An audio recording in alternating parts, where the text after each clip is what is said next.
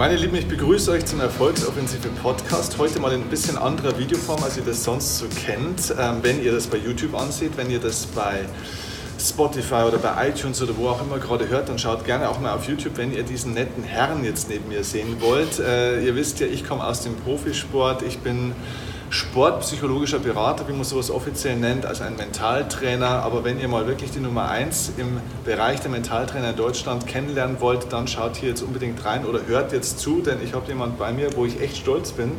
Ähm, denn als ich damals angefangen habe, im Jahr 2008, habe ich zuerst mal eine große Weiterbildungsveranstaltung in Stuttgart besucht. Ja. Und da warst du, lieber Jörg, damals der, der Redner auch. Der, du warst der Abschlussredner damals auf der Veranstaltung. Und ich fand diesen Tag ganz interessant, war aber eigentlich so, also mein Glaubenssatz war, dass ich mir gedacht habe, also das mit dem Vortrag gehalten, das kriege ich auch hin, relativ bald, weil das, was ich bis dahin gehört hatte, habe ich mir gedacht, mit ein bisschen Training, das ist machbar. Dann kommst du. da, da haben wir gedacht, ach du Scheiße, okay, die Benchmark liegt wirklich sehr weit oben. Das ist sehr ähm, nett. Doch, wirklich. Also ähm, ich habe dich seitdem jetzt schon öfter auch gehört und was mir auffällt, ist, dass du erstens wirklich ein sehr, sehr, natürlich ein sehr breites Wissen hast. Du hast immer irgendwie auch mal was Neues dabei. Ähm, das habe ich mir auch selber zum Vorbild genommen, ein Stück weit. Aber du hast auch ein sehr tiefes Wissen und das kommt daher, weil du wirklich viel erlebt hast. Du bist halt keiner, das merkt man sehr schnell, der jetzt sich irgendein Wissen angelesen hat. Und du hast die Dinge echt praktisch erlebt. Und zwar sportlich noch auf einem ganz anderen Niveau wie ich, weil Jörg war nicht nur Sportprofi, ich war ja nur ein Tennis-Bundesliga-Profi. Nur. Naja, aber Jörg war Handball-Nationalspieler, war glaube ich sogar Kapitän auch der Nationalmannschaft. Auch. Ich glaube, Nationalmannschaft nicht, aber in der Bundesliga. In der Bundesliga, genau. Aber auf alle Fälle Nationalmannschaft. Nationalmannschaft, das ist sensationell. Ähm, arbeitet bis heute mit äh, vielen, vielen Spitzensportlern im Fußball, auch jetzt bei unserer legendären Handball-WM auch dabei gewesen. Er ist der Vortragsredner, wenn es um diese Themen Spitzenleistung, Erfolg geht. Er ist eigentlich der Mann, der Erfolgstraining im deutschsprachigen Raum auch groß und bekannt gemacht hat aus meiner Sicht. Ja, deswegen mega, dass du jetzt mal hier bist. Ja, ich freue mich, freu mich wirklich, bei dir hier zu sein und unsere Wege haben sich ja immer wieder gekreuzt, umso mehr äh, ist es schön, dass wir jetzt mal ein bisschen plaudern können. Ja, also es ist echt cool.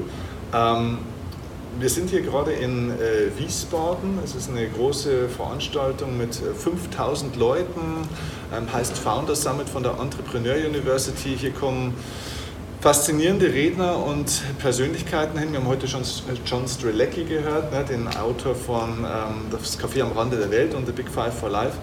Was, was ist dein Eindruck, wenn du auch mal auf der anderen Seite der Bühne stehst und auch mal wieder zuschaust und äh, große Namen auch siehst? Äh, was ist dein Eindruck, wenn du, wenn du sowas siehst?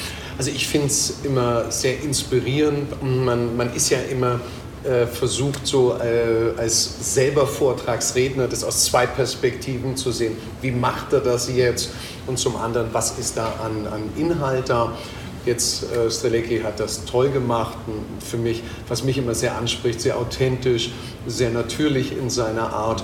Und du kannst was, du kannst ruhig was rausziehen. Er hat eine Botschaft und er, man merkt auch, er kann eine Bühne halten, weil es gibt ja doch einige, die stehen zwar auf einer Bühne und du sagst ja, aber nicht ganz geglückt. Aber nicht so bei ihm und so ist es immer wieder spannend. Ich glaube, du kannst das andere dort auf der Bühne ähm, auch ein bisschen anders äh, bewerten, wenn du auch mal dich auf die andere Seite setzt und wieder hinschaust. Insofern ist das immer schön, mal entspannt zu sehen, wie andere auf der Bühne äh, kämpfen, die Zuschauer ins Handeln zu bringen. Ja. Wie ist es für dich? Ich meine, du, du bist, wie lange bist du im Geschäft? Das sind ja bestimmt schon 20 Jahre. Oder Wir haben nächstes Jahr ein 25-jähriges Jubiläum. Wahnsinn. Ja. Also das heißt, du hast selber tausende von Vorträgen gegeben, hast wahrscheinlich auch sehr, sehr viel gehört natürlich auch. Ist es noch so, dass du auch von solchen Vorträgen für dich was mitnehmen kannst, jetzt auch inhaltlich, oder schaust du nur von der Referentenbrille dann auf solche? Also äh, man, man kriegt Anregungen vom Inhalt, wenn es um die Themen geht, die in meinem Bereich sind. Aber in der Regel ist, ist das Netz hat so viele Inhalte auch. Da geht es eigentlich mehr darum, wie kriegt er die Zuschauer? Wie kann er sie mitnehmen? Wie kann er die Zuschauer wirklich im Fokus halten? Also da ist manchmal der Fokus mehr drauf auf das Wie als, als das Was.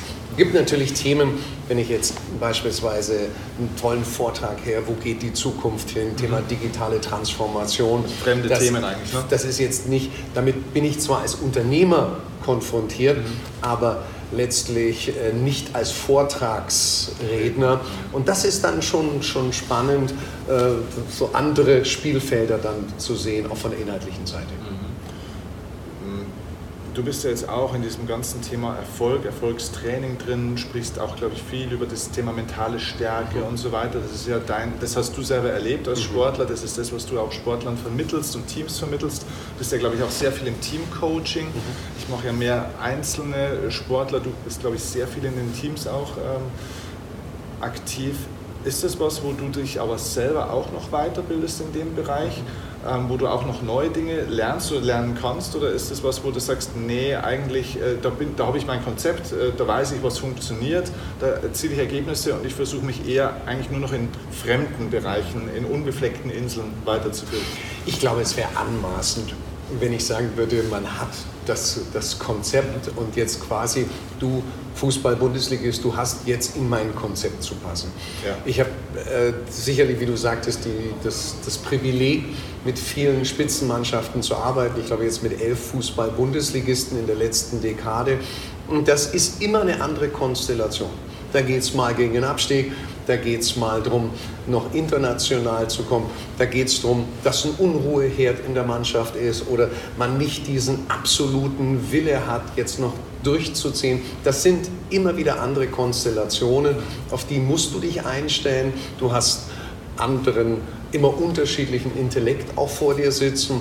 Und das ist auch, finde ich, immer das Reizvolle, da die, das, das Bestmögliche rauszuholen. Und ich bin, um auf die Frage nochmal zurückzukommen, permanent am Schauen, wo gibt es etwas, was vielleicht von der inhaltlichen Seite noch einen Schritt uns weiterführt und auch immer gleichzeitig, wie kann ich es machen, damit man es vielleicht auch versteht, weil das, was du ja auch hervorragend machst, das versuche ich genauso, komplizierte Sachverhalte manchmal so runterzubrechen, dass man es greifen kann, versteht, um dann damit in die Aktionsebene zu gehen. Hm. Ich habe vorhin gesagt, du arbeitest sehr viel mit Teams. Wie ist das Verhältnis? Mehr Teams oder mehr Einzelsportler? Also äh, ganz klar zum Thema Teamsport. Okay. Teamsport. Okay. Wo ist aus deiner Sicht jetzt ähm, vielleicht so die, die andere Herausforderung, wenn du Teams coachst im Vergleich zu Einzelsportlern? Kann man sagen, ist es schwieriger? Ist es, es ist aus meiner Sicht natürlich viel komplexer natürlich auch. Ähm, was sind die Herausforderungen? Warum hast du dich auch dafür entschieden, mehr mit Teams vielleicht zu arbeiten? Also in dem Fall ist es noch nicht mal so, dass ich mich nur entschieden habe. Ich habe mit Einzelsportlern gearbeitet, wenn es meistens um, um irgendwelche Herausforderungen geht. Jetzt mal Franziska von Alpsieg, als sie damals darum ging, dass sie ihr Comeback hat, nochmal in Berlin bei der Europameisterschaft, dass das funktioniert. Äh, aber letztlich ist es so, dass da jemand anfragt. Und das ist bei mir meistens äh, die Fußball-Bundesliga oder Handball-Nationalmannschaft, hast du gesagt, mhm. Eishockey-Bundesliga, ab und zu Handball-Bundesliga. Also anscheinend scheine ich irgendwas auszustrahlen, was sagt, der ist, der ist gut für Teams. Für die Diese Dauerbetreuung von Einzelsportlern habe ich, hab ich jetzt selten. Hast du selten, okay. Okay, also da, da gibt es mal tatsächlich einen Unterschied. Ne? Mhm. Also zwischen, aber das ist interessant. Aber du bist auch, du machst ja auch viele so Outdoor-Geschichten dann mit den Teams, glaube ich, oder? Also so fast erlebnispädagogische Sachen, oder? Also äh, mit der, wenn es passt, ja, wenn man zum Beispiel vor der Saison ist und es geht um, um Team Spirit, also wenn man jetzt von Bruce Tuckman diese vier Phasen sieht, wie ein Team sich zusammenbildet. Erste Phase Forming, zweite Phase Storming, dann Norming und dann Performing. Dann ist man ja vor einer Saison neue Spieler. Es geht um, äh, wo stehe ich in der Mannschaft, welche in der Hierarchie, wo bin ich, habe ich was zu sagen, wie ist, spiele ich überhaupt. Und da kann es manchmal sehr gut sein, sowas einzubauen. In der Regel während der Saison haben wir jetzt nicht erlebnispädagogische Momente, aber ich bin ein Freund, wenn es im richtigen Kontext steht. Nicht als hm, Adrenalinkick, den ich jetzt mache, sondern wenn du etwas machst, wo zum Beispiel Grenzen überschritten werden, wo auch die Mannschaft einfach so, so Berührungen hat, man feuert sich gegenseitig an richtig systematisch eingebracht ist es recht, wirklich für mich sehr gut. Ich habe damals auch das Vergnügen gehabt, an der Uni Augsburg im Bereich Lehrstuhl für Erlebnispädagogik zu arbeiten und habe es da auch wirklich gelernt, wie man es, zumindest meine ich das, wie man es sinnvoll einsetzen kann. Ja. Mit welchen großen Namen hast du schon alles gearbeitet? Wahrscheinlich wäre es schneller erzählt, wenn es was anderes nein, nein, nein, Aber du hast ja also gerade im Fußball und äh, vielleicht auch im Einzelsport. Ja. Ähm, Hast du, vielleicht musst du auch gar nicht alle aufzählen, also, aber sind so ein paar Highlights hängen geblieben jetzt in deiner Arbeit als Coach, wo du sagst, das war eine Person, die hat mich besonders beeindruckt oder das war auch ein gemeinsamer Erfolg, ein Erlebnis, wo du sagst, das werde ich nie vergessen, das war außergewöhnlich? Also es gibt natürlich tolle Persönlichkeiten, wenn du mit Yogi Löw mal zusammenarbeiten darfst oder äh, wenn du, was ich mit, mit verschiedenen Fußball-Bundesliga-Trainern äh, agieren kannst. Das, sind, das macht Laune und es ist natürlich auch ein enormer Rahmen, der hier gerade beim Fußball geschaffen ist. Das, was mir am meisten in Erinnerung ist, ist, äh, und das hängt natürlich dann auch immer mit dem Erfolg zusammen, 2007, als ich das Glück hatte, die die deutsche Handballnationalmannschaft auf die WM vorzubereiten.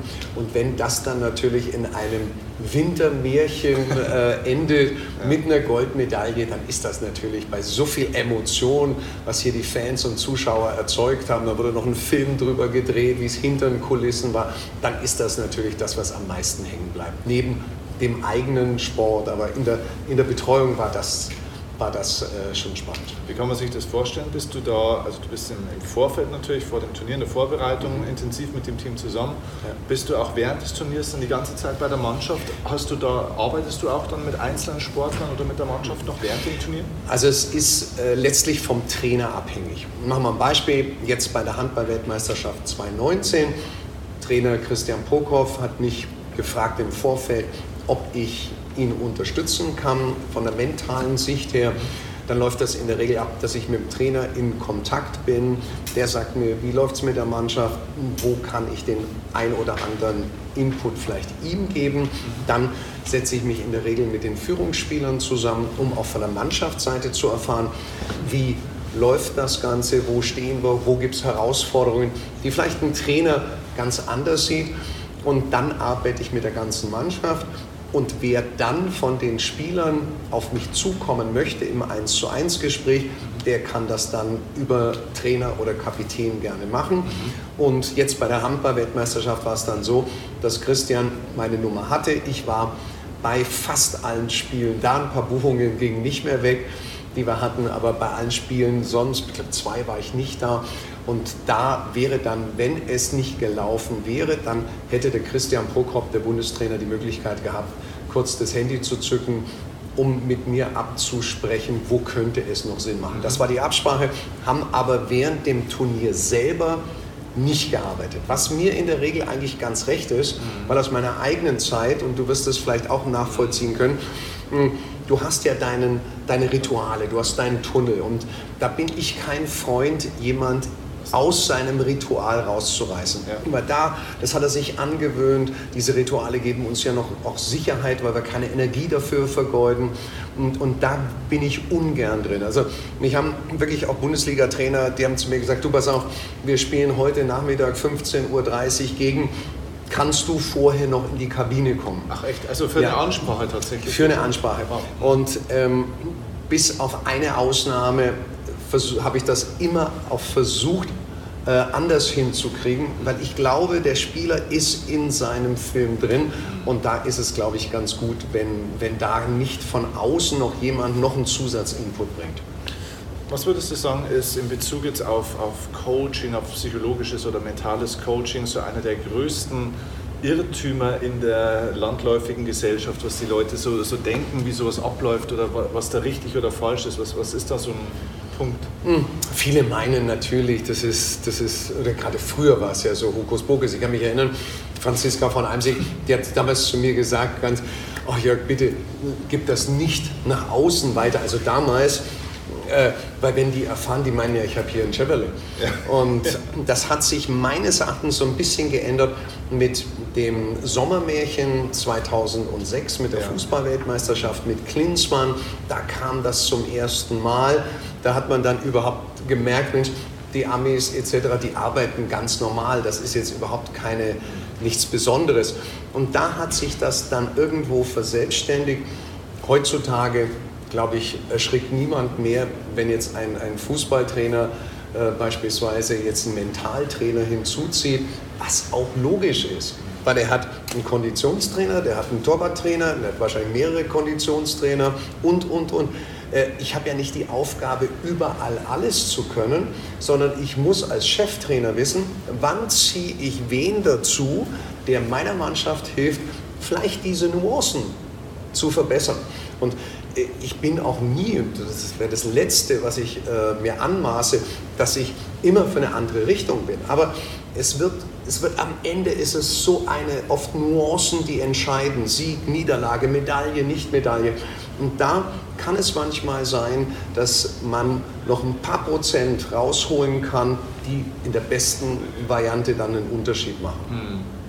Das ist ja oft so, das ist das Hauptthema im Sport und es ist ja nicht nur im Sport so. Ähm, so dieser Unterschied zwischen Theorie und Praxis, also ja. zwischen Trainingsleistung und Wettkampfleistung. Mhm. Jetzt haben wir das oft im Sport, dass Sportler eigentlich im Training hervorragende Leistung bringen, im Wettkampf bringen sie es nicht auf den Platz. Äh, wir haben das in, in der Schule oftmals auch, dass äh. Schüler tatsächlich manchmal gelernt haben, aber es in der Prüfung nicht aufs Papier bringen. Dann haben wir es auch manchmal im Unternehmen so, dass Leute vielleicht gut geschult sind, aber in einem Verkaufsgespräch zum Beispiel dann in der Praxis trotzdem nicht den Abschluss hinkriegen. Was würdest du sagen, sind denn so die, die vielleicht ein, zwei Hauptgründe dafür, dass, dass es da oftmals so einen großen Unterschied gibt? Ich, ich glaube, dass es sehr viel mit Glaubenssätzen zusammenhängt. Dinge, die wir noch nicht mal auf bewusster, aber sehr oft auf unbewusster Ebene uns angeeignet haben. Und das sind so Dinge, dann probiert man was aus bei einer, bei einer Prüfung und das funktioniert nicht. Ja? Jetzt habe ich einen Erfahrungswert gemacht, bin wahrscheinlich kein Typ für Prüfung. Mhm. Jetzt kommt eine andere Situation in einer ähnlichen Schattierung. Mhm. Wenn ich da jetzt wieder in der entscheidenden Phase nicht rund bin und manchmal ist das ja auch subjektiv. Jemand anders würde sagen, das hast du gut hingekriegt. Aber ich merke, nein, als es jetzt bei der Rede drauf angeht, ah, da habe ich nicht alles so hinbekommen, wie ich wollte. Ich hatte auf meinem Blatt noch was ganz anderes stehen. Äh, und ja, da wird ein, ein Erfahrungswert nach dem anderen geprägt. Und das ist jetzt mit der Sitzfläche vergleichbar. Wenn das eine Überzeugung ist, dann sind die Stuhlbeine Erfahrungswerte. Mhm. Und die stützen meine Überzeugung. Mhm. Und so eignen wir uns manchmal immer mehr an und dann letztendlich wird aus so einer äh, ersten Meinung, dann über mehr Erfahrungswerte ein Glaubenssatz und mit noch mehr Erfahrungswerten eine Überzeugung. Und das sitzt dann schon sehr fest nicht auf bewusster Ebene. Bewusst gebe ich alles, aber auf unbewusster Ebene ist dann doch der Gegenwind da, warum ich nicht die Leistung abrufe, die ich kann. Ich hatte, das, das habe ich erst im Nachhinein reflektiert, ich war immer im Spiel stärker als im Training. Ach was? Weil ich, ich hatte bei mir, wenn es drauf ankommt, dann läuft das immer besser. Ja, und und das, ich habe mir wahrscheinlich auch nur die Beispiele für meine Stuhlbeine-Erfahrungswerte rausgesucht, die da passend waren. Und da gibt es sicherlich jemand anders, dem wäre das Gleiche passiert. Wobei ich jetzt wirklich sage, das war damals nicht bewusst ja. gemacht. Im Nachhinein stellt man das nur fest, wo ein anderer sagt, bei gleichen Erfahrungswerten, aber schon oft versagt. Ja. Wenn jetzt jemand sagt, okay, ich habe jetzt da auch so ein anscheinend irgendein Programm im Kopf ähm, und ich bringe halt einfach faktisch die Leistung trotzdem nicht dann machen die Leute es ja oftmals dann so, dass sie anfangen zu reflektieren, also tatsächlich mhm. nachzudenken, ne? also nach hinten dann meistens. Genau. Dass sie dann überlegen, ja, und wo kommt denn das jetzt her? Und hat da meine Mutter mal was gesagt oder mhm. Papa mal was gesagt oder was war denn hier und da? Und sich da oftmals natürlich dann schon im Kreis auch ein Stück weit drehen. Was wäre dein Tipp jetzt für Leute, die das sehen oder die jetzt zuhören? Wie kommt man raus aus diesem, aus diesem Modus, dass man eigentlich ähm, immer der eigenen Leistungsfähigkeit hinterherhinkt? Also ich glaube, erstmal ist wichtig für sich zu akzeptieren, was habe ich, was, was sage ich da ehrlich zu mir. Was, und da muss man einfach mal in sich ein bisschen reich, reinhorchen. Oftmals hilft es auch, dass jemand anderes dort auch dir mal ein Feedback gibt, wo du einfach mal fragst, das kann ein Seminar sein, das kann ein Coaching sein, es kann aber auch ein, ein guter Freund sein, der es ehrlich mit einem meint. Weil ich muss wissen, was ist mein Glaubenssatz. Das ist der erste Punkt, das Erkennen. Das zweite ist, das zu hinterfragen. Und die wichtige Frage, die hier dahinter steht, was passiert, wenn ich nichts daran verändere? Das ist etwas, was meistens bei uns Menschen Schmerz erzeugt und der Schmerz bringt uns ins Handeln. Der dritte Punkt ist, wir müssen für uns einen Glaubenssatz finden, der positiv ermutigend wirkt. Also, um das zusammenzufassen, ich hatte, wie ich anfing mit Seminaren, dachte ich mir, ich bin noch viel zu jung. Mit in meinem Alter Seminare geben mit Unternehmen, die Milliarden umsetzen, das geht nicht. Wenn du das weitermachst, dann wirst du Karriere etc. letztlich begraben. Dann habe ich mich gefragt, was passiert, wenn ich nichts daran verändere? Meine Antwort war, ich riskiere Einkommen, Karriere, Projekte, die ich im Kopf hatte zum Thema äh, Soziales, wo wir eine Stiftung machen wollten und, und, und. Und das war schmerzvoll. Also habe ich gesagt, okay, was für einen Glaubenssatz brauche ich? Mein Glaubenssatz war, durch meine Jugend gebe ich denen eine andere Dynamik. Mhm. Der ließ mich im Spiel sein. Was wir jetzt als vierten Schritt brauchen, wir brauchen Beweise und Erfahrungen. Und das sind diese Stuhlbeine. Weil wenn ich den Stuhl umdrehe, habe ich unten keine Beine mehr. Jetzt, damit unser Gehirn sagt, ich glaube dir das, müssen wir Erfahrungen machen. Jetzt müssen wir überlegen, wo kriegen wir Erfahrungen her. Das eine ist, wir probieren Dinge aus außerhalb der Komfortzone. Wir haben den Mut, äh, auch mit Unsicherheit neue Erfahrungswerte zu schaffen. Das zweite ist, ich schaue, wo sind Menschen, die das schon erreicht haben, was ich erreichen will. Und wenn ich sehe, dass du im Tennis jemand bist, der in der Bundesliga gespielt hat, der richtig gut ist, ja, dann was hat der gemacht, damit er da hingekommen ist? Und jetzt kann ich von deinen Erfahrungswerten partizipieren. Ich sage immer, es ist nett, eigene Erfahrungen zu machen, es ist clever, von fremden Erfahrungen zu nutzen oder da, da Nutzen rauszuziehen, mhm. profitieren. Mhm. Und der fünfte Punkt letztlich ist dann, dass wir uns visualisieren also diese emotionale Intensität erzeugen, wie das Ganze mit unseren neuen Glaubenssätzen funktioniert. Und das ist der Satz, dass es für unser Gehirn völlig egal ist, ob du einen Erfahrungswert, Stuhlbein, real erlebst oder dir nur vorstellst. In der Regel ist das real Erlebte mit mehr Emotionen bekleidet, also hat das mehr Bewandtnis. Aber generell werden die, die gleichen Gehirnbereiche aktiviert, ob wir etwas uns nur vorstellen oder ob wir es tatsächlich machen. Und diese Visualisierung, wie wir mit unseren neuen Glaubenssätzen das erreichen, ist dann auch ein Punkt, der sehr mächtig ist, um was Neues zu installieren. Also meine Lieben, spätestens jetzt wisst ihr, warum ich diesen Mann hier eingeladen habe und wirklich so extrem schätze, äh, weil der bringt ja nicht nur wahnsinnig viel Content und Wissen, sondern auch noch in der Struktur. Also jetzt habt ihr hier Schritt 1 bis Schritt 4 und so weiter gekriegt. Also wer jetzt noch nichts zu schreiben dabei hat, dann spätestens jetzt holen oder am besten die Folge noch ein zweites Mal oder vielleicht sogar ein drittes Mal hören, weil da ist mehr als genug dabei. Und du sagst es ja auch so schön auf den Punkt. Das sind ja ähm, wenn man sich auch mal damit beschäftigt hat. Also für viele Leute wird es, glaube ich, auch viel neue Informationen sein. Wenn man sich damit beschäftigt hat schon, dann hat man das eine oder andere natürlich schon auch mal gehört. Mhm. Das geht mir auch so. Das ja. ist das häufigste Feedback, das ich kriege, wenn ich Leuten ja. was erzähle. Ja, das habe ich schon mal gehört, du hast mich wieder daran erinnert. Es ist doch tatsächlich so, dass die Leute heutzutage auch in so einem Wissenskonsumwahn mhm. sind. Das heißt, wir versuchen ja immer mehr Wissen zu konsumieren. Hat der noch einen neuen Satz, hat der noch eine neue Technik? Immer nach neuen aber eigentlich müssten wir doch nur mal das wissen, äh, das machen, was wir schon wissen, oder? Es, dass, dass man sich, wenn ich, wenn ich 500 Menschen frage, wer von euch glaubt, dass es sinnvoll ist, Ziele, Prozesse, Aufgaben, Tätigkeiten zu visualisieren? Ja. Dahin von 500 Leuten 498 Jahren und die anderen zwei sind eingeschlafen. Also das, war, ja, das weiß jeder. Aber wenn ich dann frage, wie viele von euch machen ja. das jeden Tag? Drei Minuten. Mhm dann heben vielleicht die zehn die Hand. Die haben geschwindelt. Ich sage das auch manchmal ganz bewusst, zum Beispiel wissen wir, wenn du ein sogenanntes Erfolgstagebuch äh, benutzt. Das heißt, du, du schreibst jeden Tag auf, was dich deinen Zielen näher bringt. Mhm. Dann wissen wir, wir kommen unseren Zielen. Das, was ich so mit meinen Seminarteilnehmern erfahren habe, circa gehst du deinen Weg 25 Prozent schneller. Mhm. Das sage ich jetzt einer Gruppe von 50 Leuten sag, frage ich, macht das Sinn für euch? Was machen die? Ja, macht völlig Sinn. Dann frage ich, Was glaubt ihr, wie viele Leute setzen das um? Oh, die Hälfte oder ich sage ich einmal, ich glaube, das setzen zwei, drei Ja. um. Das sind aber die, die marschieren. Ja. Und das ist das, was du völlig richtig sagst. Nicht das Wissen ist entscheidend, sondern davon haben wir enorm viel, sondern angewandtes Wissen. Was bringen wir tatsächlich auf die Straße? Was setzen wir um?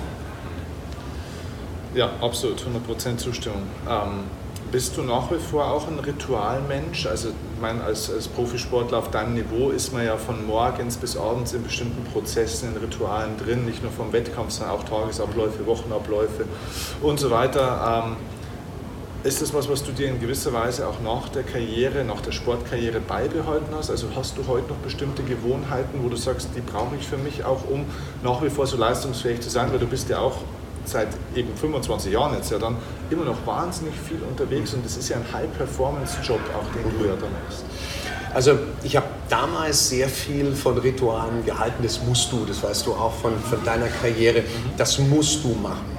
Weißt du, du, du bist am Vorabend schon im, im Film drin, du hast die letzte Besprechung, am nächsten Tag hast du nochmal ein Warming-up, dann kommt nochmal Video ansehen vom Gegner, ein Spaziergang, das Essen, das läuft immer ähnlich ab.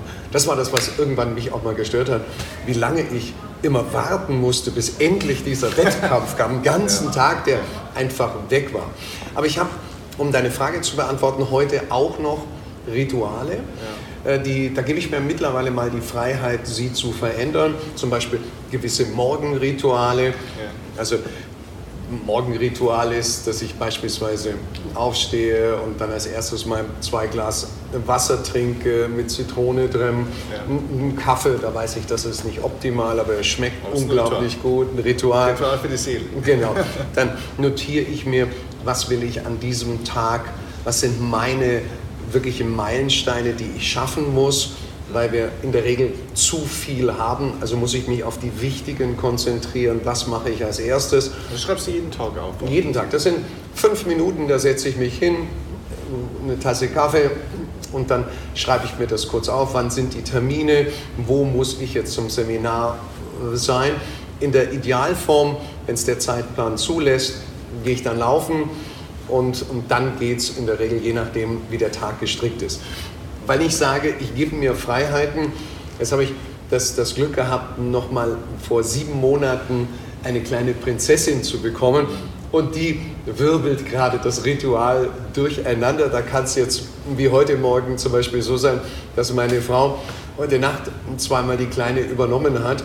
Und äh, heute Morgen, ich habe dann in ihre Augen geschaut, ich wusste, meine Frau braucht ganz dringend Schlaf. Und dann bin ich natürlich mit der Kleinen äh, unterwegs gewesen. Das ändert die. Aber das macht natürlich auch riesig Spaß, wenn du die Kleine dann morgens im Arm hast und die strahlt dich dann an. Da, da sage ich dann, komm, Rituale können dann wieder an einem anderen Tag mal her. Okay.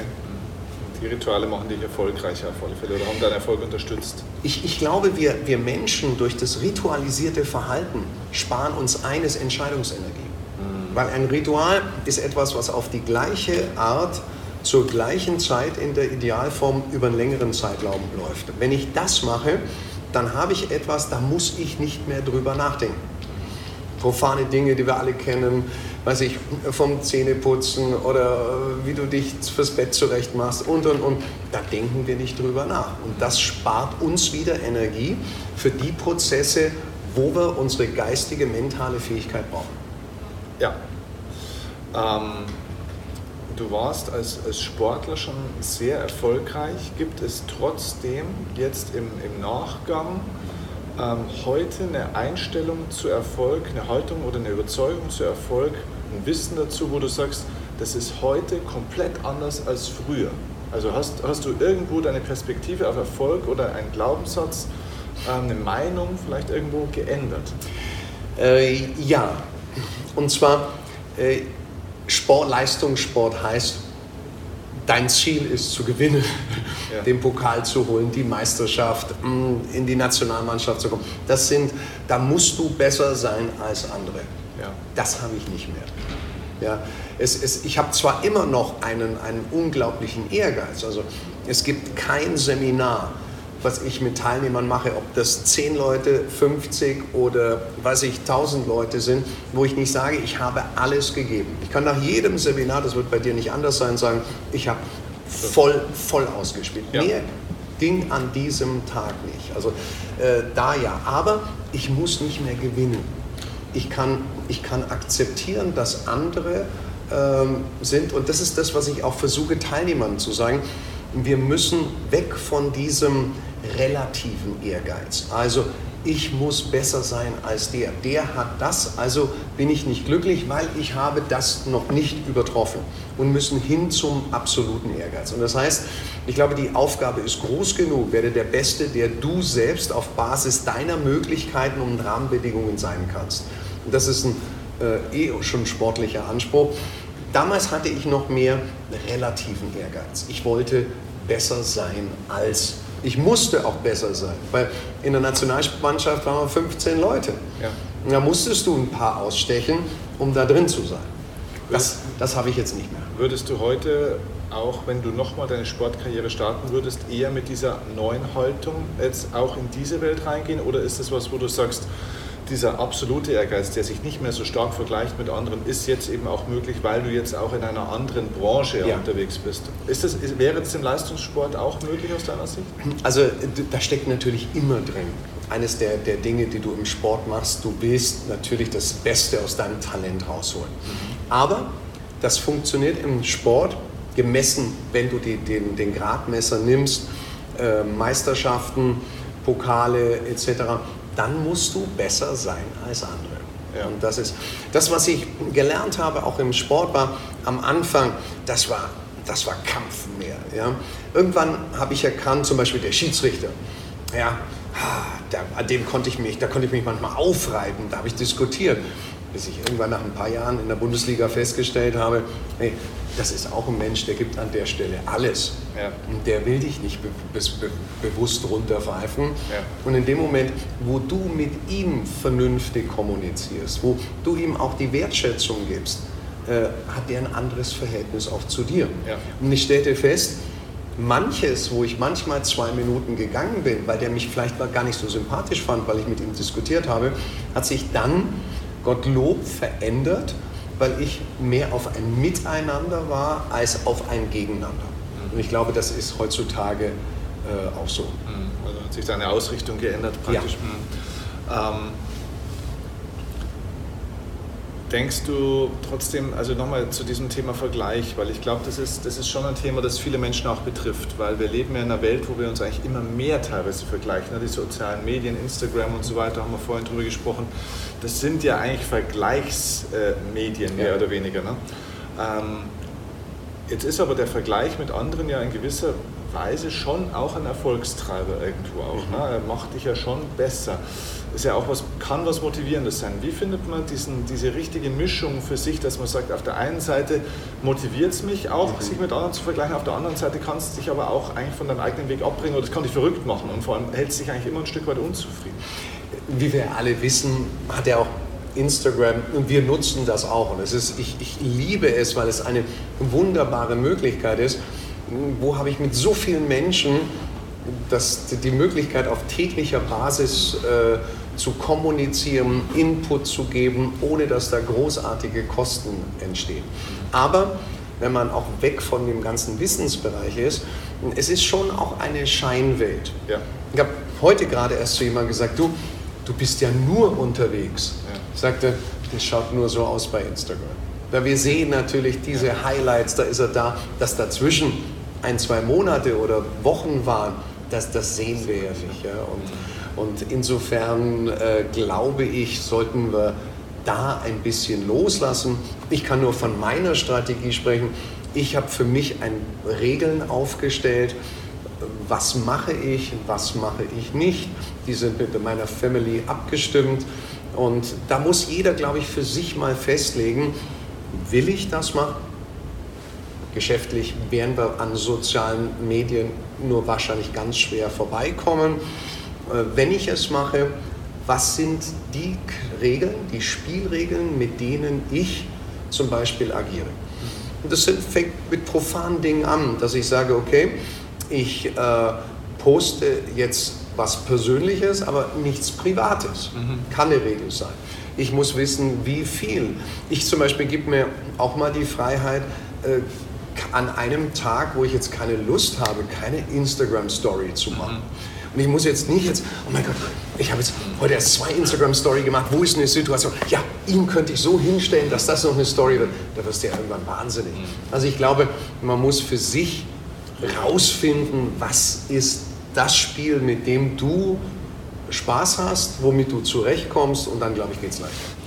Ja, und, aber was wäre jetzt konkret dein Rat, wenn jemand sagt, ich merke, dass mich dieser Vergleich mit anderen grundsätzlich, dass das nicht gut ist für mich, dass ich da, wie kommt man raus aus dieser Nummer? Ist das das, was du gerade gesagt hast, oder gäbe es nochmal einen speziellen Rat? Ganz klar erstmal das Bewusstsein. Es geht nicht um Relativen, es geht um Absoluten.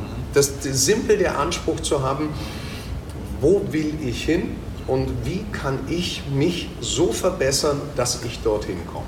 Und das ist für mich völlig ausreichend im Bewusstsein, dass da jetzt noch ein paar Schritte folgen müssen, dass eine Strategie folgen muss und, und, und. Selbstreden.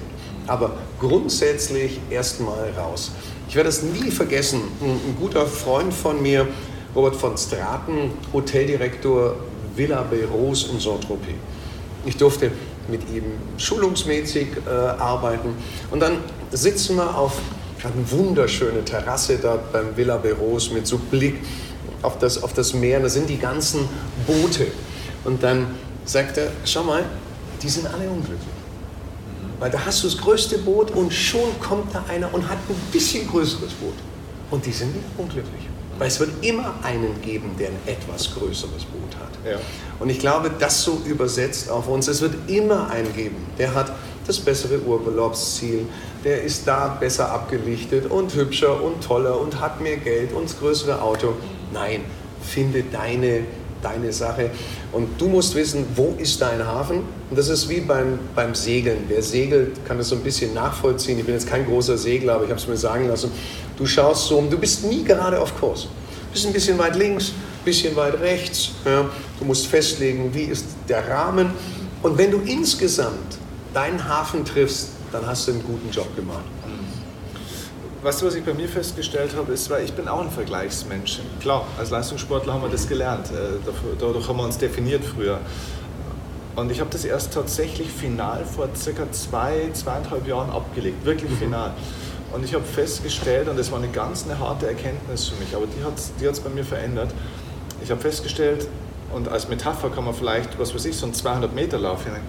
Wenn du, wenn du 200 Meter läufst und du hast noch Zeit, links und rechts zu schauen, wie die anderen laufen, ob die schneller laufen, schöner laufen, schönere Schuhe mhm. anhaben, ob die betrügen oder nicht, dann bedeutet das, dass ich nicht 100% schnell laufe. Mhm. Das heißt, ich folge meinem eigenen Thema nicht mit 100%.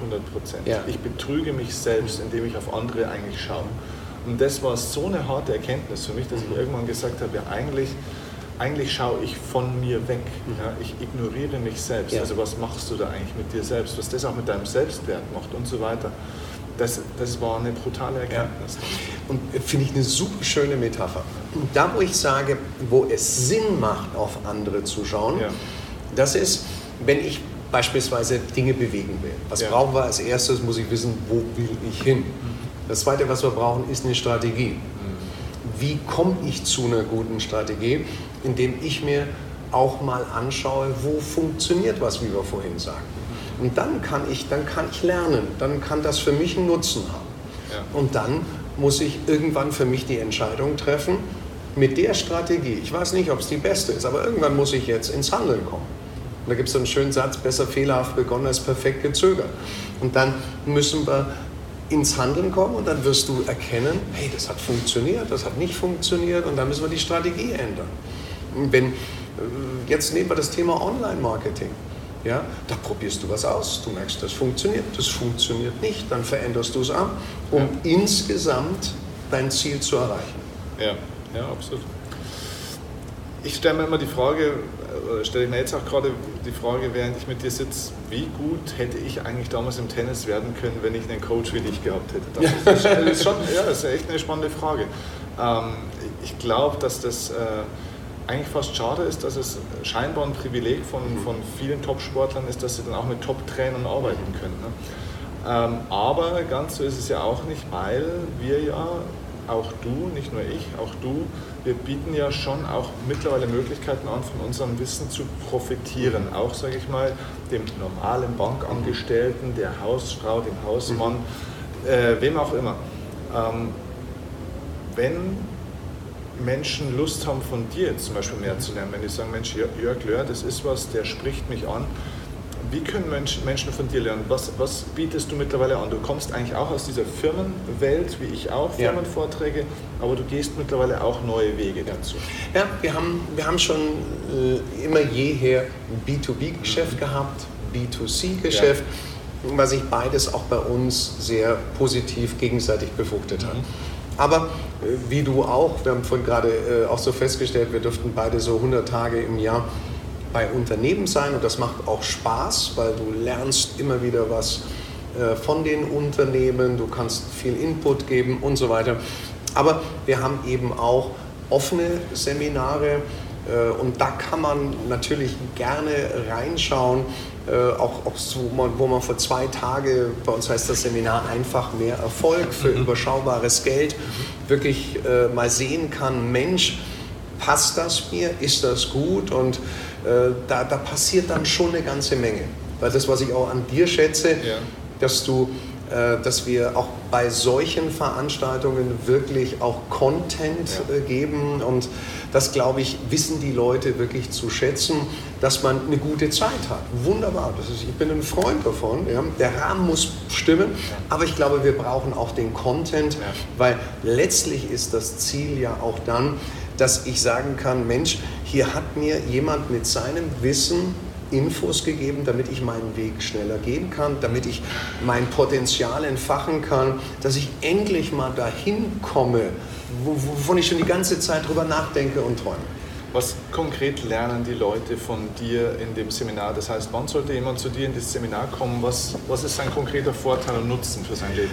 Also wir, das hängt jetzt ein bisschen vom Seminar ab. Wir haben Seminare zum Thema Rhetorik, wo ich im kleinen Kreis nur mit 20 Leuten arbeite an der Rhetorik. Dann haben wir zum Thema Gesundheit, zum Thema Führung und auch Persönlichkeit. Und dann zum Thema Persönlichkeit gibt es bei uns ein Zweitagesseminar, das heißt einfach mehr Erfolg. Da geht es wirklich darum, wie müssen die Ziele beschaffen sein, damit sie eine Zugkraft haben. Was ist eine, äh, oder was sind die Bausteine einer Erfolgsformel? Die, ein, ein Stufenplan, den ich durchschreite, damit ich vorankomme. Wie kann ich meine Hindernisse identifizieren? Wie kann ich, weil wir vorhin das Thema Glaubenssätze haben, wie kann ich das wirklich abändern. Und nicht nur, dass wir theoretisch sprechen, sondern theoretisch hören, direkt für sich reflektieren, mhm. machen, mhm. damit ich wirklich mit einem persönlichen Plan für mich rausgehe, was, äh, was muss ich tun, um letztlich voranzugehen. Okay, super. Ähm, ansonsten, unabhängig von den Seminaren, wie kann man jetzt mit dir in Kontakt kommen? Wie kann man von dir was lernen? Es ja. gibt Bücher, du hast schon Bücher ja. auch geschrieben. Ähm, ja, wie kann ich möglichst schnell von dir mich coachen lassen sozusagen? Also das, äh, das, was ihr ja auch sehr gut macht, wir sind bei Instagram natürlich ja. vertreten, äh, wir sind äh, Facebook vertreten, auch, auch Podcast etc. Was, äh, wer, wer Lust hat, äh, tiefer auch einzusteigen vom, vom Lesestoff her. Wenn ich das mal kurz, Gerne, ja. völlig unvorbereitet, liegt da durch Zufall ein Buch. Einfach so das ist, man macht man Glück und das ist das äh, aktuelle Buch von mir, Erfolg und Motivation in ja. Zeiten der Veränderung. Zeig's mal schön in die Kamera, dass man das auch das sehen kann. wäre hier. Aber wir verlinken das auch unten in den Show Notes. Also ihr findet das alles unten in den Show Notes, könnt ihr drauf schauen und und äh, da geht es also darum, wo geht die Reise wirklich hin? Ich beleuchte das ähm, zum Thema Digitalisierung, Globalisierung, Klimawandel, Veränderung der Arbeitswelten und, und, und. Was kann ich machen, um für mehr Eigenmotivation zu sorgen? Was kann ich auch machen, ähm, um Mitarbeiter mitzunehmen? Weil letztendlich werden wir nur im Team erfolgreich werden. Äh, das sehr viel dann drin und das, was ich vorhin auch besprochen habe, wie kann ich meine Handbremse lösen, wie kann ich limitierende Glaubenssätze verändern. Okay.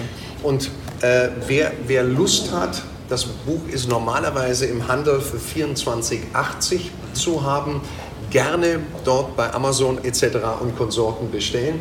Wer es günstiger haben will, einfach unten im Link haben wir Folgendes vereinbart, dass das Buch kostenfrei ist für alle, die es haben wollen. Lediglich Versand- und Verpackungspauschale äh, von 4,95 ist das, glaube ich. Das würden wir in Rechnung stellen.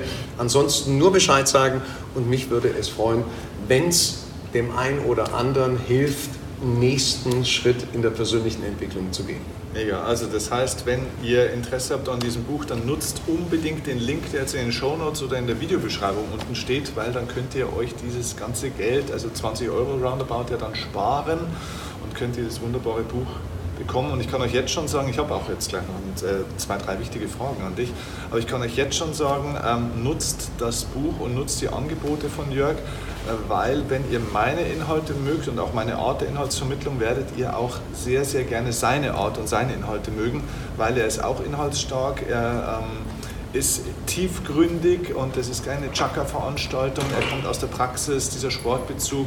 Ich glaube auch von der ethischen Ebene, wir sind da uns sehr, sehr nahe. Und das ist übrigens auch ein interessantes Feedback, wenn man bei Firmen ist, dann kommen die Leute ja oft zu einem und sagen, ja Mensch, das war äh, toll und so weiter. Wir haben ja auch schon den und den gehört und dann sagen sie manchmal, bei dem und dem war es nicht so toll, das hat mir bei ihnen besser gefallen. Und immer wenn die gesagt haben, wir haben auch schon Jörg Löhr gehört, haben die gesagt, das war auch super. Das Kompliment kann ich aber dir, das ist jetzt nicht nur ein Gegending, ja. aber das kann ich dir auch zurückgeben. Ach ehrlich? Ja. Okay. Und das ist immer, ich, ich, da, da, kriegst du eine Menge mit über die Zeit, wo du dann, wo dann der ein oder andere Kollege ist, ja, ja, das war okay und wo du dann eben jetzt bei dir auch wie bei dir das höre, boah, klasse. Richtig klasse. Ja, also äh, deswegen, also wirklich, die Leute fragen ja immer, wo kann ich sonst noch hingehen? Jörg Löhr wäre auch wirklich eine Empfehlung, die ich sehr, sehr gerne geben möchte. Vielen Dank. Ähm, jetzt noch äh, ein paar kleine Abschlussfragen an dich, die mir am, am Herzen sind.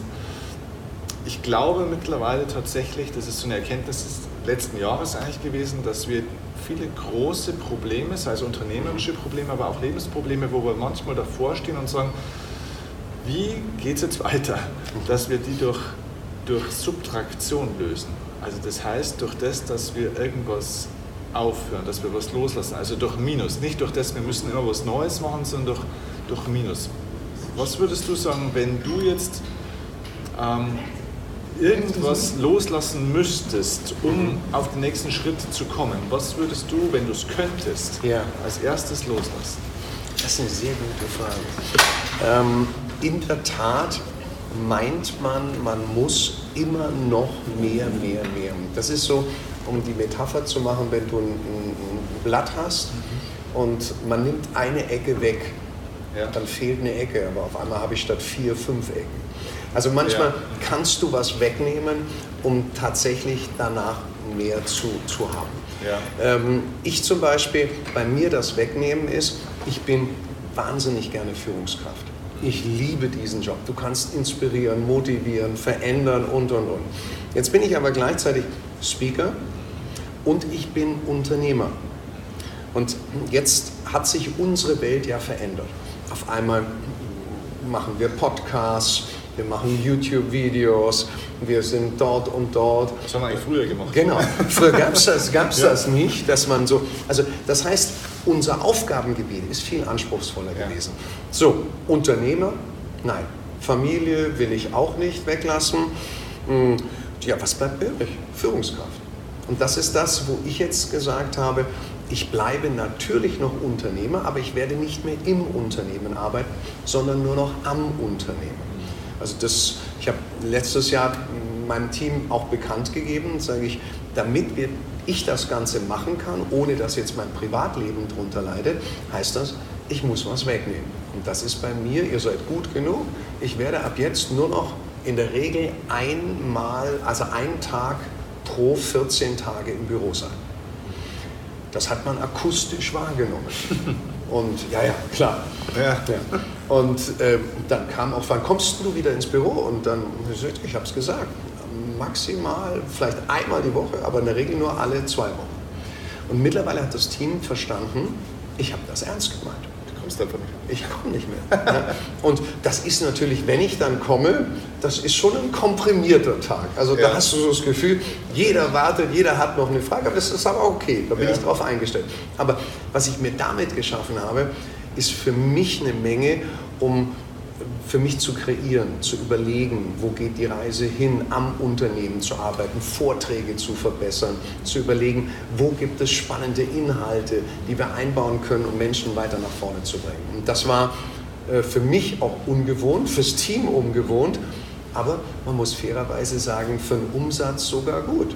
Weil man hätte meinen können, wir gehen umsatzmäßig nach unten und ich habe mich für eine gute Führungskraft ja. gehalten. Oh. Aber nein, es, es, es geht sehr positiv weiter.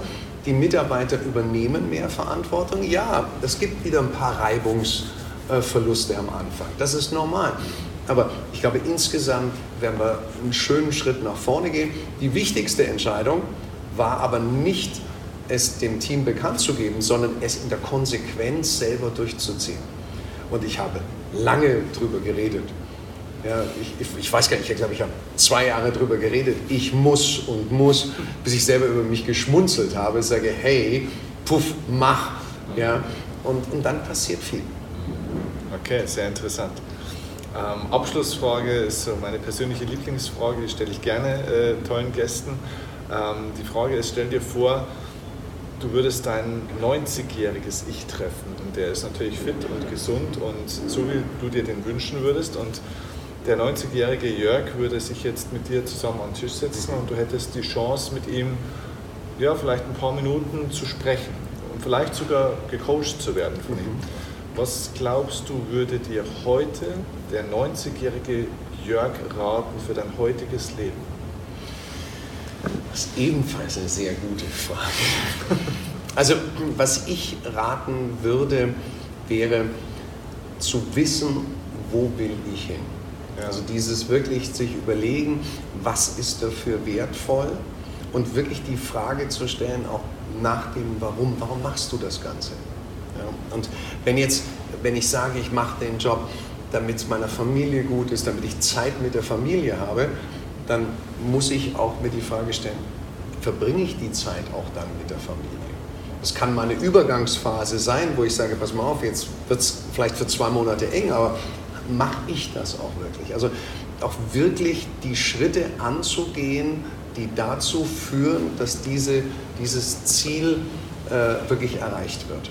Und ich, ich würde auch, auch sagen, äh, nicht jetzt dem geschäftlichen Erfolg nur die Rechnung zu tragen, sondern finde dein Spielfeld, wo du Spaß hast, wo deine Talente sind, wo du finde einen Job, den du liebst ich darf von mir sagen, und da glaube ich, rede ich auch für dich, äh, ich liebe diesen Job. Ja, ich kann anderen helfen, besser zu werden. Ich kriege unglaublich viel Resonanz drauf. Ja, das äh, ist wunderbar. Also wirklich einen Job zu finden, den man liebt und nie vergessen, das Leben wirklich zu genießen. Und das ist ein Traumkapitel, was mir meine Frau mitgibt, wo, ich, wo, ich, wo Maya manchmal zu mir dann sagt, hey, jetzt jetzt aber mal Punkt, ja, wo ich dann überlege, ja, was machen wir da, da, da, da. Ich sage, nein, jetzt genießen wir nur den Moment. Und das ist eigentlich wirklich schön, weil letztlich machen wir es ja auch, um das Leben wirklich zu leben und zu genießen. Ja, absolut. Ich habe vor kurzem mit Hermann Scherer äh, auch diese Frage mhm. besprochen. Und der sagte ganz trocken, der 90-jährige Hermann würde wahrscheinlich zu mir sagen, geh mehr in den Sandkasten. Mhm. Ja. Äh, er hatte auch kleine Kinder und ja. ähm, es ist ganz interessant, äh, egal wem ich diese Frage bisher gestellt habe, inklusive mir selbst, dieser 90-jährige, äh, die 90-jährige Version deiner selbst in der Zukunft, die macht nie eine Erfolgsaussage. Ja. Das ist eigentlich Wahnsinn, wenn man sich das mal so überlegt. Ich habe mal mit jemand mich unterhalten, der, die Person war eine Frau, die ich unglaublich schätze, weil sie hat die Stärke, Menschen in ihrer letzten Phase zu begleiten. Und dann habe ich sie gefragt, woran, hm, was, was fragen sich Menschen? Woran, ja, sie fragen sich alle, sagt sie fast alle, hat mein Leben einen Sinn gehabt? Und äh, dann habe ich gefragt, und wie beantworten Sie sich diese Frage? Wie war der Kontakt zu Familie, zu Freunden? Sie sagt, nie hat es einen gegeben, der sagt, ah, das Projekt hätte ich jetzt auch noch wuppen müssen. Weil wenn ich das geschafft hätte, dann wäre mein Leben klasse geworden, hätte ich einen Sinn gehabt. Und wenn wir wissen, und das ist ja, glaube ich, auch diese Intention deiner Frage, dass wir uns irgendwann diese Frage stellen werden, um zu, mit Antworten, ja, mein Leben hat einen Sinn gehabt, dann sollten wir bei Zeiten was tun, damit wir als 90-Jähriger sagen können, ja, das haben wir nicht alles war perfekt, aber ja. insgesamt war es richtig gut. Ja. Heile deine Beziehungen, das ist es wieder. Ne? Beziehungen zu, zu allen möglichen Menschen, die dir wichtig sind. Ja. Das macht zum Schluss die Sinnfrage relevant aus. Ne? Wow, also das war ein super tolles Gespräch. Wollen wir dein Buch noch mal kurz zeigen? Ja, sehr Für gerne. Für alle, die es noch nicht so richtig äh, gesehen haben. Erfolg und Motivation in Zeiten der Veränderung. Nutzt den Link. Ich sage dir ganz, ganz herzlichen Dank, dass du dir Zeit genommen hast, hier nach diesem langen Tag, den wir schon hatten. Es war ein tolles Gespräch, das merke ich immer dran, wie schnell die Zeit manchmal vergeht. Ja, danke. Vielen Dank. Tag und Nacht, ganz egal wohin uns dieser Weg auch führt. Mit dir wage ich den ersten Schritt, nur mit dir komm ich an.